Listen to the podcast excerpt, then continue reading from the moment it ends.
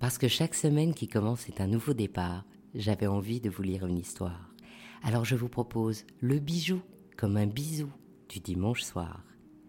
Il était une fois, eh bien, les bijoux anciens. Parce que cette semaine, je vais vous raconter une vraie histoire écrite.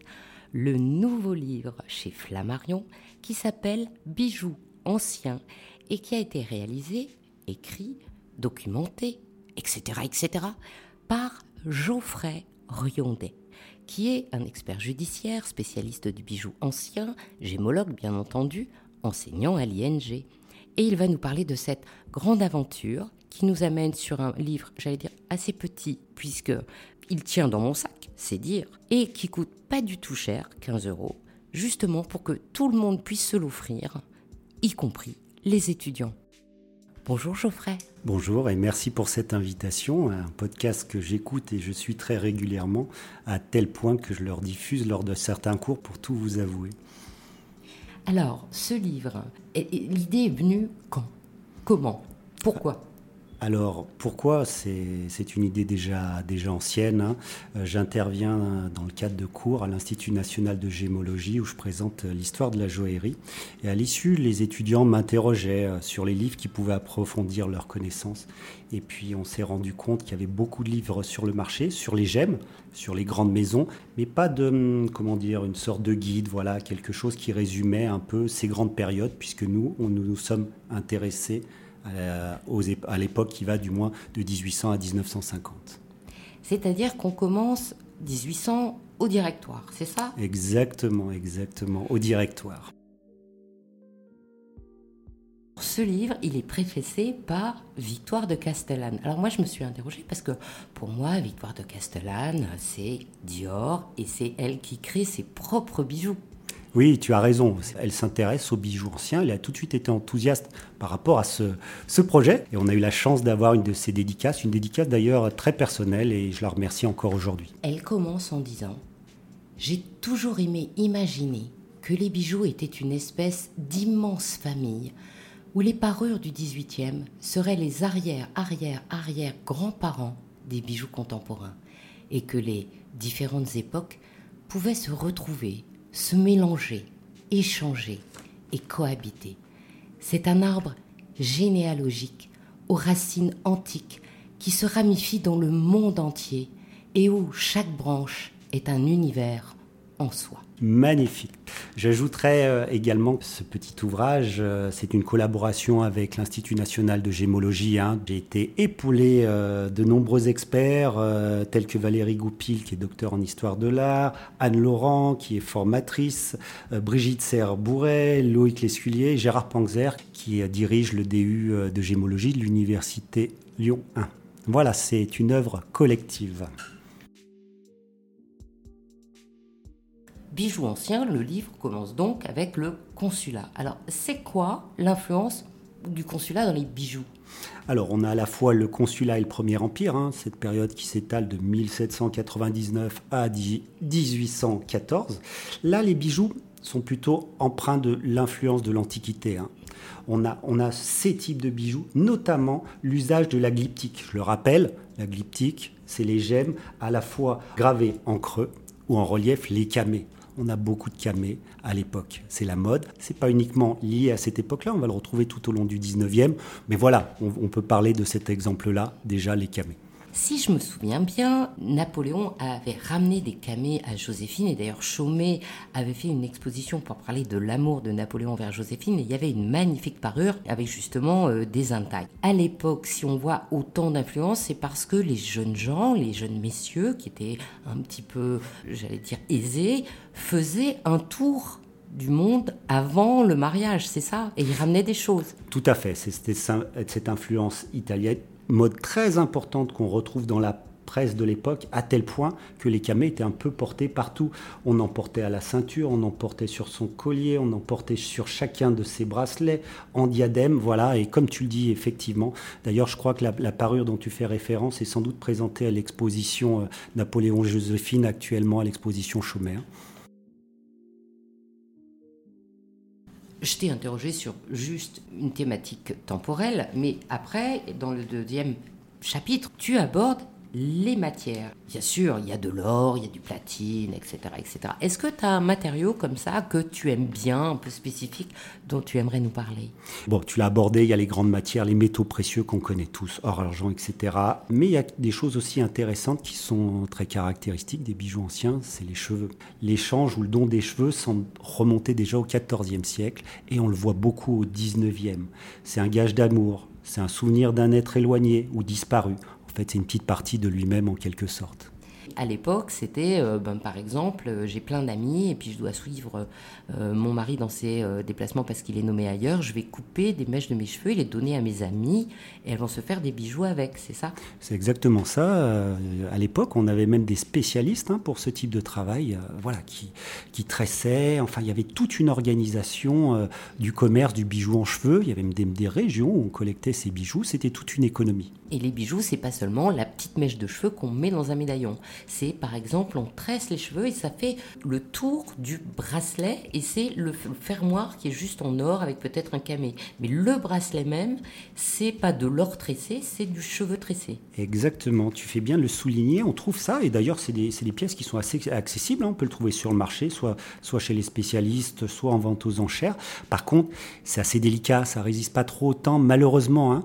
Mais euh, voilà, c'est un travail qu'on a malheureusement un petit peu oublié et il faudrait que tout ça revienne un peu à la mode et on trouve, tu fais bien encore une fois de, de le dire, ce type de choses sur le marché. C'est très précieux parce que ça se fait plus. C'est très précieux, ça, ça se fait plus. C'est une matière naturelle tellement spécifique.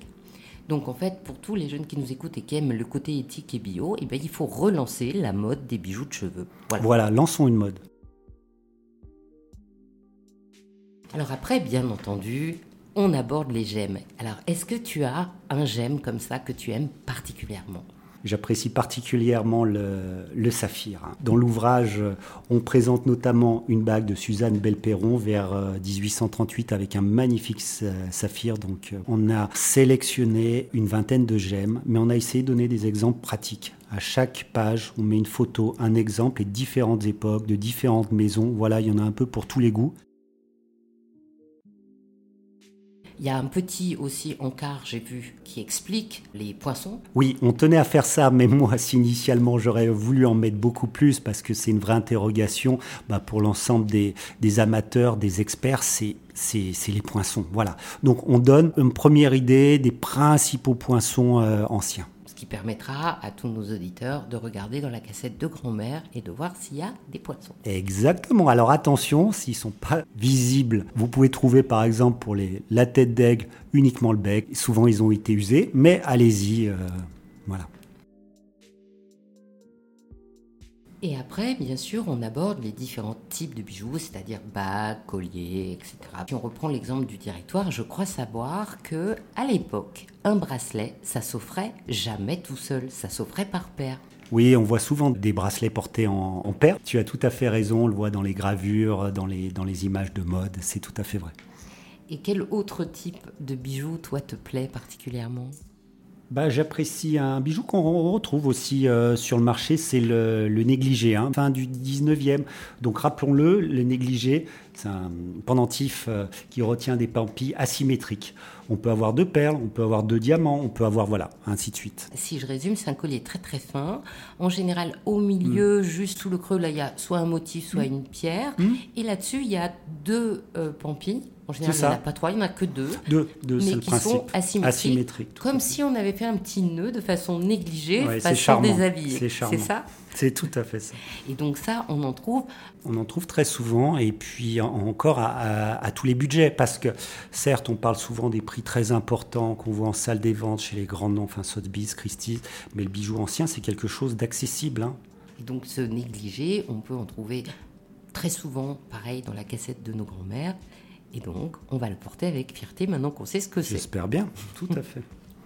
Et sinon, qu'est-ce que tu aimes d'autre? Je ne sais pas, la bague tank?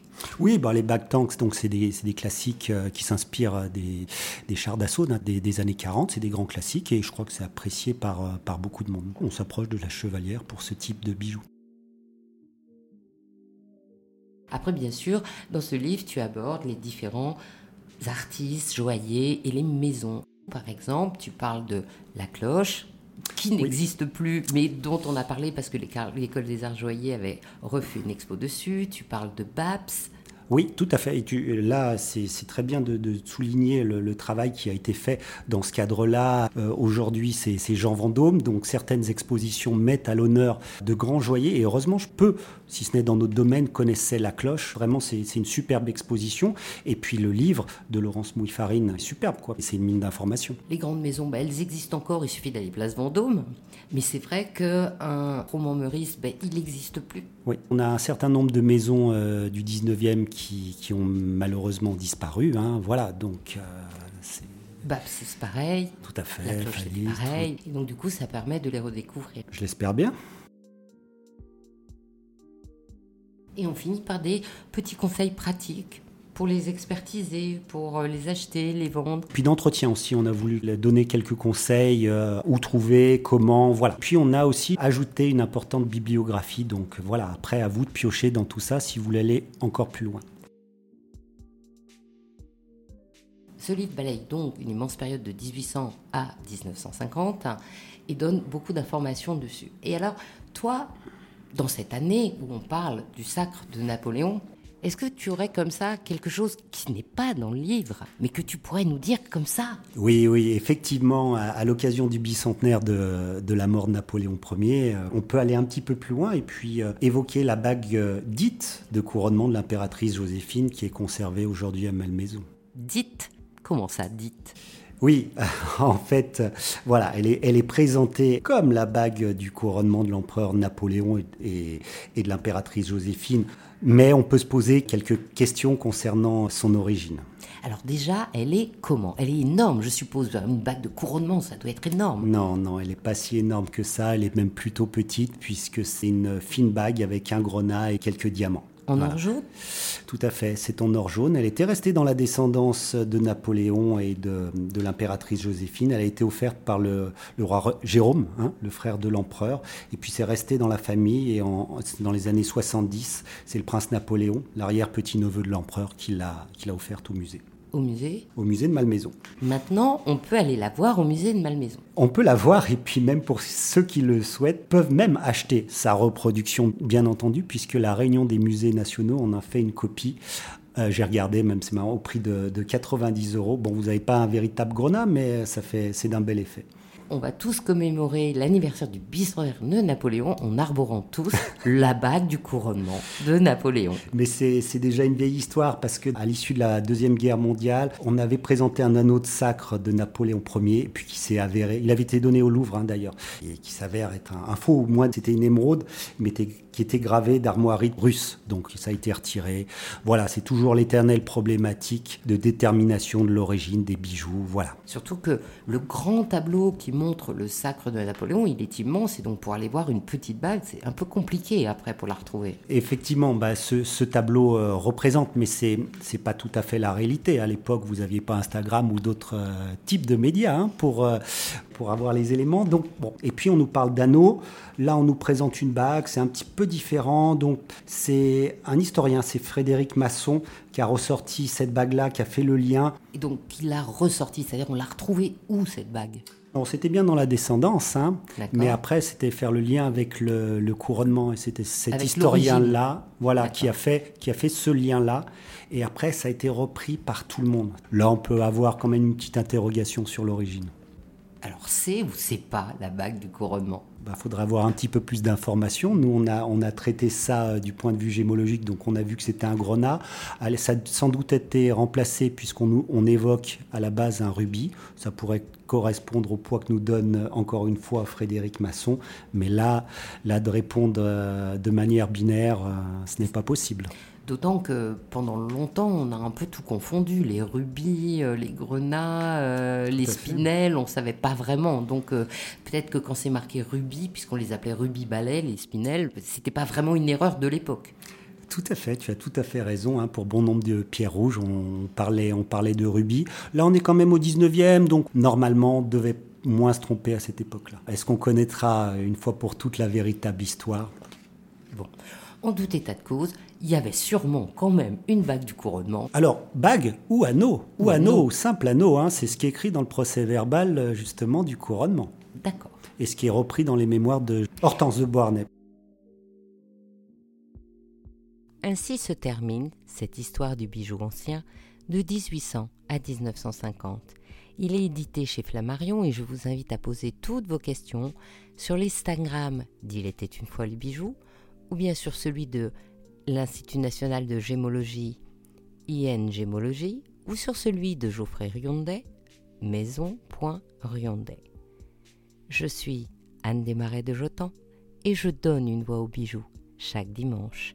Et si vous aussi, vous avez envie de faire parler vos bijoux ou votre maison, je serai ravie de vous accompagner pour réaliser votre podcast joaillier.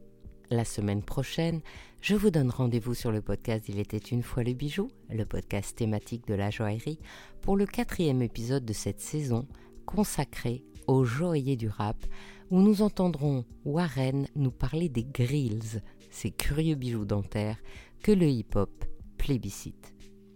Le 11 juillet, nous nous retrouverons sur ce podcast, le bijou comme un bisou, pour une nouvelle histoire. Et le 18 juillet, ce sera sur Brillante, le podcast des femmes de la joaillerie, où nous entendrons Adeline Monnier nous parler de ses bijoux de peau de la marque Marbella. Pour ne manquer aucun de nos rendez-vous du dimanche autour du bijou, abonnez-vous à chacun de ces trois podcasts sur votre plateforme d'écoute préférée ou sur YouTube et encouragez-moi en partageant l'épisode sur vos réseaux sociaux. Si vous êtes sur Apple Podcast, mettez les commentaires. C'est ce qui permet de référencer les podcasts. À dimanche pour votre prochaine histoire de bijoux.